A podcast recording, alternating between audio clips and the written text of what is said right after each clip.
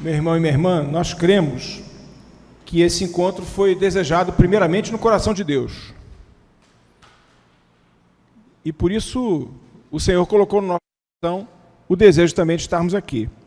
Portanto, a nossa prece é que esse instante de reflexão bíblica, ele traga uma palavra ao seu coração. Para isso eu peço que você abra lá no livro de 1 Coríntios, na carta de Paulo à igreja de Corinto, lá no capítulo 11.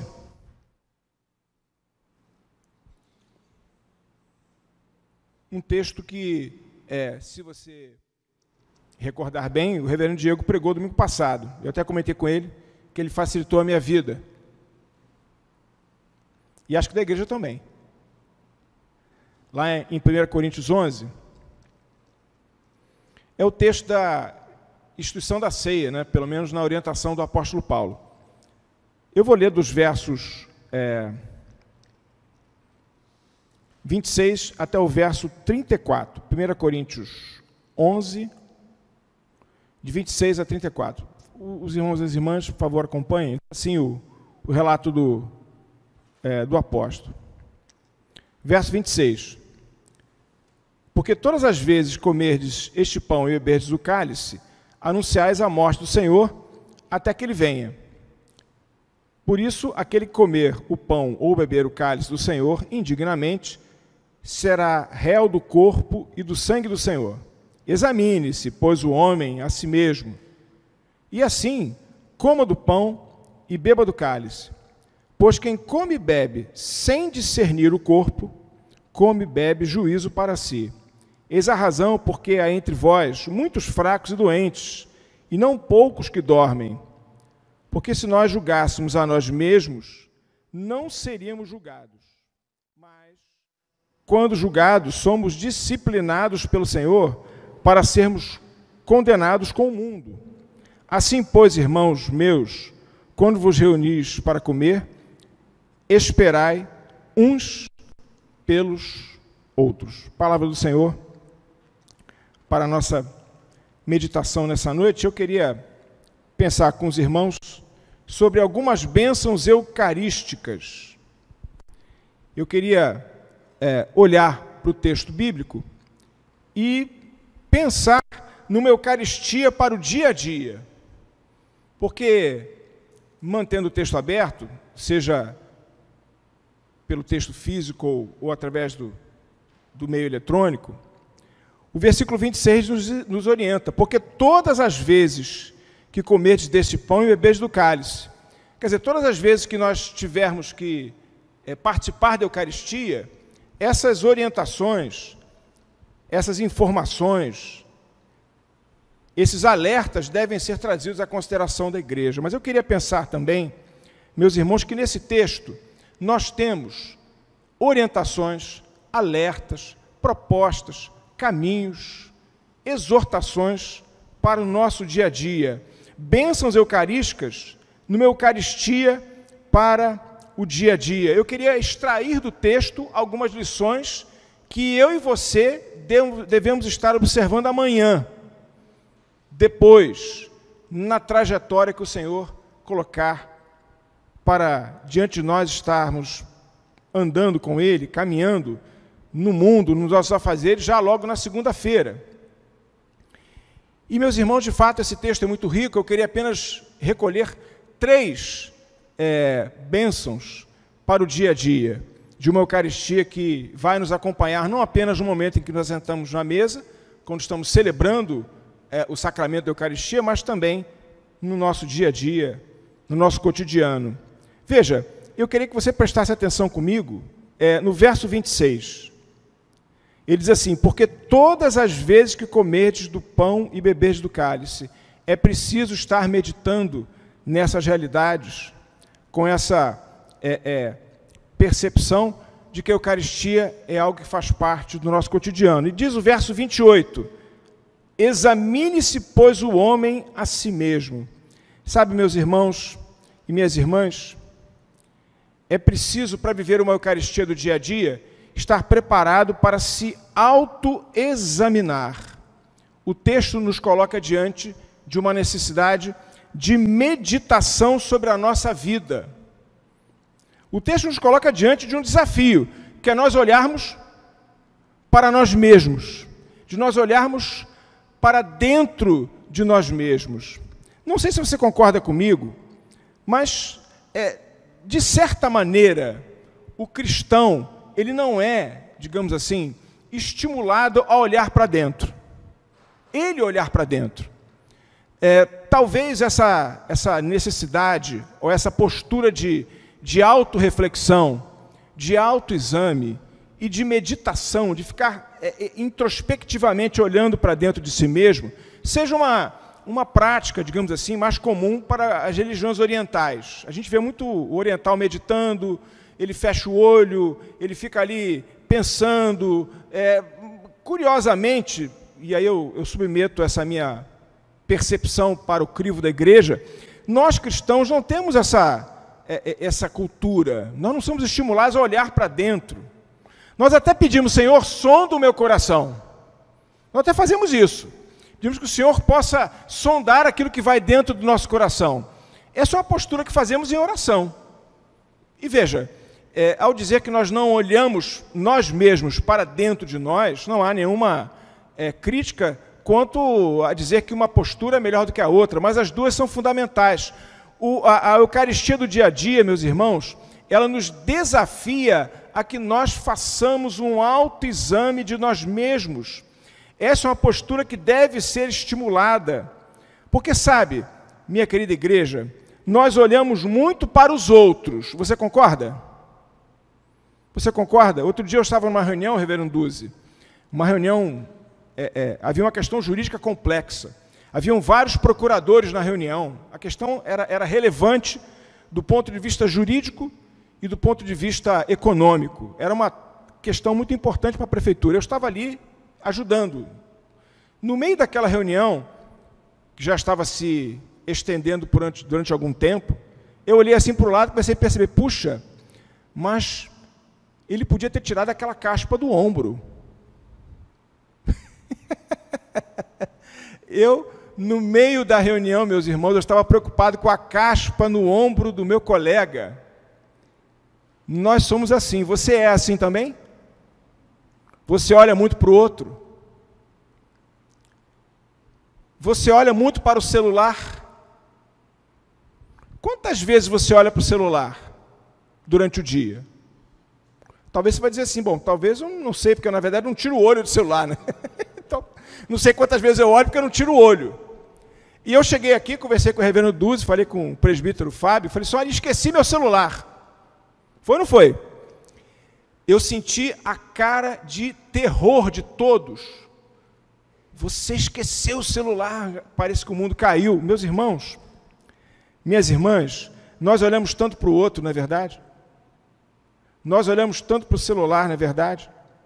Você olha para você? O texto bíblico diz: examine-se, pois o homem. Meus irmãos e minhas irmãs, não há nenhum problema em nós olharmos para nós mesmos, muito pelo contrário. Essa é uma postura que a bênção da Eucaristia estimula a igreja, a mim e a você que nós façamos. Se você lembrar de Jacó, lá em Gênesis 1, é, no, perdão, Gênesis 28, 16, Jacó estava sonhando, lembram? E os anjos descendo e subindo na escada. Lembram disso? Ele botou a cabeça no travesseiro, na verdade, numa pedra, né? Ele colocou ali, não sei se pedra é travesseiro, mas ele colocou a cabeça ali, dormiu, e os anjos subiam e desciam da escada. Quando ele acordou, ele falou assim: na verdade, Deus estava neste lugar e eu não sabia. Sabe, meus irmãos, quando nós não nos autoexaminamos, nós somos capazes de perder a sensibilidade da presença de Deus ao nosso derredor. Olhar para dentro é uma postura que deve ser estimulada, a Eucaristia nos desafia a fazermos isso. Se você lembrar lá de Romanos 7, de 24 a 25, fique tranquilo, essas referências vão ficar gravadas você com, com mais tranquilidade pode depois dar uma examinada. Mas o apóstolo Paulo fala assim: Que miserável homem que sou! Quem me livrará do corpo dessa morte? O apóstolo Paulo. Porque o bem que tanto quero fazer, não faço. E o bem e o mal que tanto detesto, esse eu estou sempre fazendo. Que homem miserável. O apóstolo Paulo olhou para dentro e identificou, meus irmãos, que ele precisava arrumar algumas coisas. Às vezes, olhar para os outros e olhar para o celular é, digamos assim, meus irmãos, uma atitude de fuga da realidade, onde você não quer olhar para você mesmo e confrontar-se diante daquelas questões que precisam ser mudadas. Eu gosto muito do texto de Isaías 6, verso 5, quando o profeta ele entra no templo e diz assim: Eis que vi que o, o trono estava vazio, mas o Senhor estava sentado no alto e sublime trono.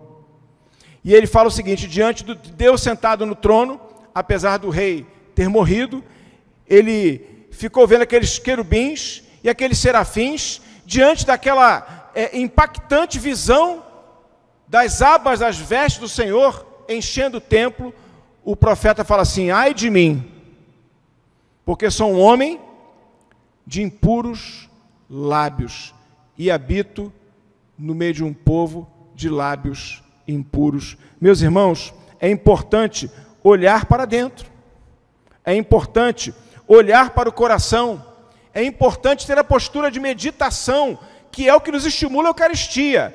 Examine-se, pois, o homem a si mesmo. Examine-se, pois, o homem. Olhe para dentro. Veja o que está acontecendo com você. Eu gosto muito, meus irmãos, de João Batista. É um personagem bíblico meio esquisitão, né? Vivia lá no meio do deserto, comia gafanhoto e mel, usava uma roupa de, de pele meio esquisita. E eu sempre acho, meus irmãos, que João Batista precisava de uma logística, de um, de um assessor de logística. Reverendo Duzi, pense comigo. Alguém vai pregar, certo? A pessoa vai buscar um lugar onde tem gente, concorda? Concorda comigo? Quem quer pregar não quer ser ouvido? João Batista pregava onde, meus irmãos? Na cidade? Ele pregava no deserto, para ninguém. Sabe, minha irmã e meu irmão, quem é que ia ouvir João Batista? É aquele que tinha coragem de andar os seus desertos. E sabe, minha igreja, às vezes nós precisamos ter coragem de caminhar o deserto do nosso pecado. Precisamos ter coragem de olhar para dentro e verificar que somos pessoas de lábios impuros. Olhar para dentro e percebemos que somos pessoas miseráveis e termos a coragem de andar o deserto do nosso pecado para encontrar, meus irmãos, o profeta do Senhor que está falando de perdão. De perdão. Eu sempre fico, já conversei com as irmãs, com os irmãos sobre isso. Eu faço isso, você talvez faça. No final da oração, falamos: Senhor, abençoa, Senhor, nos dá, atende. No final, com o perdão dos nossos pecados. Já viu isso? E alguns falam assim: com o perdão da multidão dos nossos pecados. Meus irmãos, quem pede perdão por todos os pecados, quem pede perdão pela multidão dos pecados não se arrependeu de nenhum deles. Sabe por quê? Porque pecado, meus irmãos, é uma roupa que você tem que lavar uma por uma. Porque para ter metanoia, você precisa olhar para dentro de si e se reconhecer pecador e dizer: Senhor, é este pecado aqui que eu quero te entregar. Perdoa este pecado. Limpa, Senhor. Ajuda, sustenta, ampara, mas, meus irmãos, para isso é preciso ter coragem de olhar para dentro do coração. Enquanto nós olhamos para a caspa do ombro do irmão, nessa esquisita situação que contei há pouco, quando nós, meus irmãos, ficamos olhando para o celular e dispersamos a nossa atenção, nós não vivemos a bênção da Eucaristia. A Eucaristia nos chama à realidade do nosso pecado. Mas para isso, minha igreja presbiteriana de Botafogo, é preciso ter a coragem e a disposição de olhar para dentro para experimentar a bênção regeneradora do perdão. O que faz, meus irmãos e minhas irmãs, o seu coração tanto pesar? Tenha coragem de andar o seu deserto.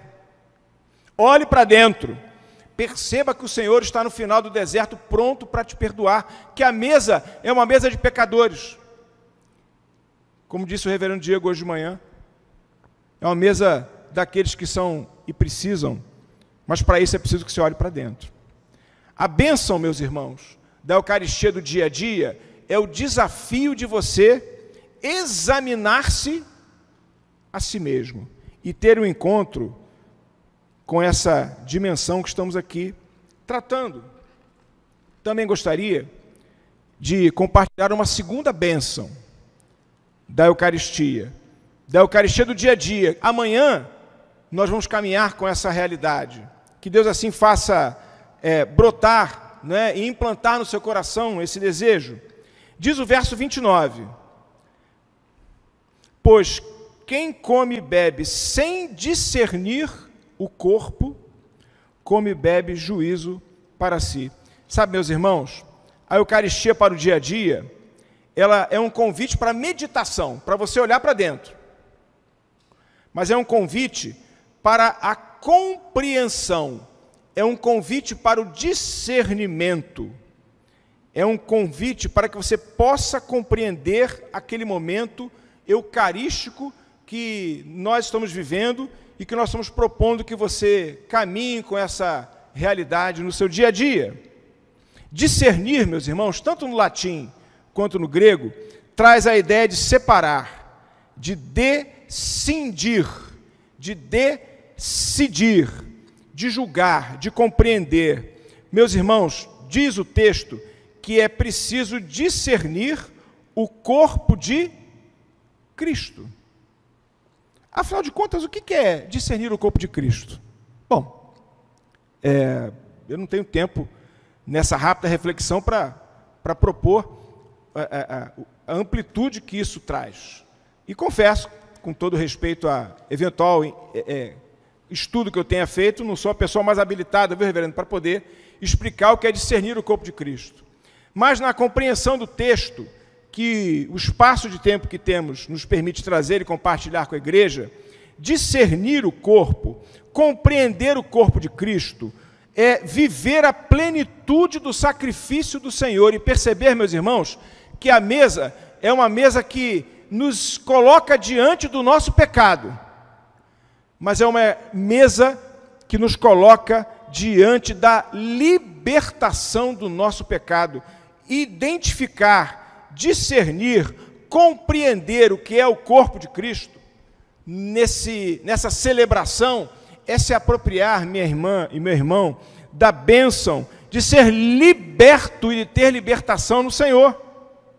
Diz lá Colossenses 1,13, os irmãos conhecem, Ele nos libertou do império das trevas e nos transportou para o reino do Filho do seu amor. Meus irmãos, viver a liberdade da Eucaristia e viver amanhã com liberdade é se apropriar, meus irmãos, daquele que nos dá a condição de andarmos com os nossos pés, de não termos receio do nosso pecado, de olharmos para dentro, identificar as nossas limitações, as nossas mazelas, as nossas fragilidades, mas perceber que andamos, meus irmãos, com a cabeça erguida, porque alguém nos resgatou do império das trevas e nos trouxe para o reino do Filho do seu amor. Amém. Porque não é carne nem sangue que faz isso conosco, mas é aquela bênção regeneradora, meus irmãos, daqueles que já estiveram aos pés do Senhor e experimentaram essa liberdade. Mas o que é interessante é que discernir o corpo do Senhor é compreender que essa liberdade é uma liberdade, meus irmãos, para se doar como Cristo fez no sacrifício.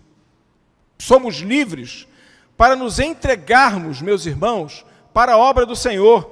Somos livres para nos fazermos servos do Senhor. Essa liberdade não é uma liberdade para que nós possamos fazer aquilo que queremos, mas para que nós possamos fazer aquilo que Cristo quer. Quem é livre é servo do Senhor, porque quem se acha livre e é servo do pecado, liberdade não está vivendo. Liberdade, meus irmãos, compreender, discernir o sacrifício que o Senhor fez na cruz, no momento da Eucaristia, é tomar a sua cruz, é ter a liberdade de negar-se a si mesmo e se entregar para o Senhor. Senhor, estou aqui. Eis-me aqui. Envia-me a mim. E sabe, meus irmãos, amanhã, na segunda-feira, que você tenha esse desejo de olhar para você. Olhe para você, examine-se, como diz o texto, mas que você tenha a amplitude e a bênção de se apropriar dessa liberdade que só o Senhor dá, e uma liberdade para servir, uma liberdade, meus irmãos, para viver esse reino do Filho do seu amor que temos na vitória da morte que o Senhor nos trouxe. Mas sabe, meus irmãos, muito sinceramente, é, abrindo o coração aqui para a igreja, digamos é, que você até agora não tenha prestado atenção em nada que eu falei. Imagina essa hipótese. Que nada que eu disse te interessou. Vamos pensar assim. Eu acho minha irmã e meu irmão, se você estiver comigo nesse momento final da reflexão, valeu a pena você ter vindo aqui. Porque a terceira bênção né, da Eucaristia do dia a dia, a primeira nos convida para meditação, examine-se.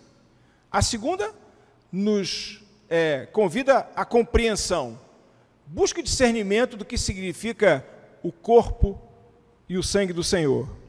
Mas eu queria, na verdade, é, que você olhasse comigo o verso 33. Ele diz assim: Assim, pois, irmãos meus, quando vos reunis para comer, esperai um pelos outros. Esperai um pelos outros. Sabe, meus irmãos e minhas irmãs, é preciso é, viver a Eucaristia no dia a dia para ter a comunhão. Meus irmãos, eu estou é, é, convencido de que o que falta hoje para as pessoas é a disposição de esperar pelo outro. Eu acho que a sua vida e a minha vida seria bem melhor se nós tivéssemos tempo de esperar um pelo outro. Você já teve essa experiência de você querer sair de casa e o seu marido ou a sua esposa está te atrasando? Já viveu isso? Não precisa ficar rindo agora não, tá? Hã? Já experimentou isso? Você está atrasado e alguém está te, tá te segurando para sair de casa? É o seu filho, não é? É a sua sogra, de repente ela mora lá com você. É o seu marido, é a sua esposa. Olha o tempo, calma, ainda falta não sei o quê. Você é muito... já, já passou por isso? Meus irmãos, Comunhão é esperar um pelo outro. A mesa eucarística não tem nenhum sentido se eu sento para tomar do pão e beber do cálice, se eu não espero pelo meu irmão, se eu não espero pela minha irmã. Sabe, meus irmãos, Jesus esperou por Pedro. Quantas vezes ele fez isso? Esperando por Pedro. E Pedro ali, naquela, naquela sua claudicância, né, ficava, é, às vezes, merecendo nota 10 e às vezes merecendo nota 0.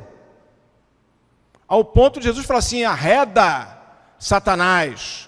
No outro momento, assim: olha, se não fosse o Senhor que te falasse, né, não foi carne nem sangue, mas o Senhor te, te explicou isso.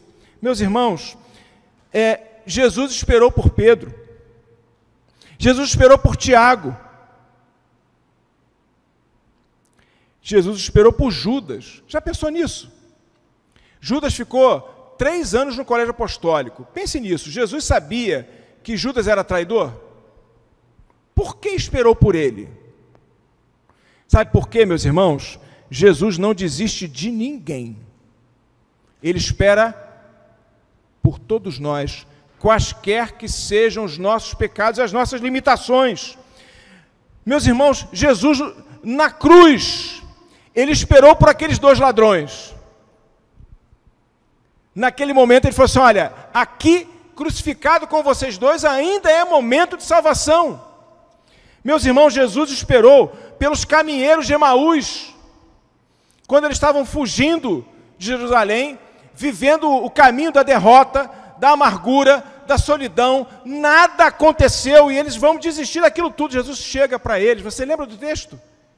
E ele não foi reconhecido, Jesus vai começar naquele papinho: olha, o que está acontecendo aqui? Conta vocês para mim o que aconteceu. Jesus estabelece, meus irmãos, um diálogo com aqueles que estavam fugindo no caminho da derrota e da frustração. Jesus não desistiu, porque Jesus esperou por aqueles homens. E sabe, meus irmãos, eu fico vendo hoje o nosso momento que estamos vivendo e eu fico pensando assim: nós não temos paciência de esperar pelo irmão que está crescendo. Tem que ser do nosso jeito, tem que ser da nossa forma, tem que ser na nossa compreensão. Meus irmãos, Eucaristia é saber esperar pelo outro. Eu acho que a sua relação com a sua esposa vai ser melhor se você tiver condição de esperar por ela. Porque quando nós não esperamos pelas pessoas, nós excluímos as pessoas. Talvez você precise esperar mais pelo seu filho. Tenha paciência. Saiba que Deus tem o tempo dele. Saiba esperar. Sabe por quê, minha irmã e meu irmão? Porque o Senhor esperou por você. Deus teve paciência para te esperar. Não tem sentido participar da mesa se você não espera pelos irmãos. Isso é comunhão. Porque participar da mesa sem o irmão, a mesa está incompleta. A igreja precisa viver essa realidade de incompletude. Enquanto nós descobrimos que somos incompletos e que só somos completos com a presença do nosso irmão, nós esperamos pelas pessoas. Meus irmãos, deixe de julgar as pessoas, espere por elas. E sabe, minha irmã e meu irmão, nesse nosso momento que vivemos, eu fico vendo o seguinte, não sei se você concorda comigo. Temos crentes, eu conheço alguns, que votaram no atual presidente. Esses não esperam por aqueles que não votaram. E tem outros que votaram em outros candidatos e não querem esperar por aqueles que votaram. Meus irmãos, o que nos distingue como corpo de Cristo é que nós esperamos pelos outros. Porque o que nos une é o amor de Cristo. Ah, meus irmãos e minhas irmãs, aquela igreja de Corinto que comia sem esperar pelo outro, era uma igreja que não tinha plenitude da comunhão. Porque quando nós não esperamos pelo outro, o outro não faz falta. E sabe, minha irmã e meu irmão, nós criamos uma classe dolorosamente presente, que é do cristão invisível. É aquela pessoa que para nós não faz nenhuma diferença. Se ela está conosco na mesa, ou não está conosco à mesa, se ela estende a mão e parte o pão e o vinho conosco, ou não está, é irrelevante. Meus irmãos e minhas irmãs, eu queria dizer uma coisa para você. Você está aqui hoje, e meu irmão e minha irmã que participam conosco pela internet e todos aqueles que vão ter acesso a esse vídeo, porque você é especial para Deus. Deus sente falta de você. Deus sente falta de você. E meus irmãos, quando nós estamos colocando a mão à mesa, nós temos que sentir falta um pelos outros. Por isso nós somos uma igreja que há 117 anos está aqui, meus irmãos, esperando por aqueles que se dispõem de aqui chegar. Mais do que isso, nós vamos ao mundo, meus irmãos, trazer essas pessoas, trazer a esperança, a salvação, o evangelho transformador. Ah, meus irmãos e minhas irmãs. Por isso que eu falei, se até aquele momento você não prestou atenção, saia daqui com esse, com esse presente. Saia daqui com essa disposição de esperar pelo outro, de amar o seu irmão, de perceber que ele faz falta e que a igreja, meus irmãos, não está completa, senão quando todos nós estamos aqui ao redor da mesa celebrando a Eucaristia, olhando para dentro, meus irmãos, olhando para dentro, identificando as nossas carências e colocando na presença do Senhor, tendo a coragem, minha igreja presbiteriana de Botafogo, de andar os nossos desertos para encontrarmos o perdão do Senhor.